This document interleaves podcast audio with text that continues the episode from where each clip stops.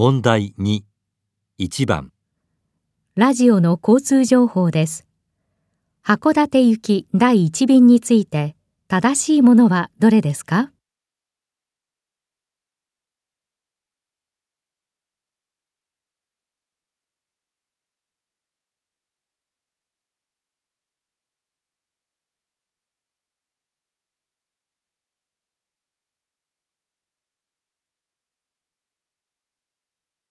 本日は全国的に梅雨前線に覆われ、フライトにもその影響が出ています。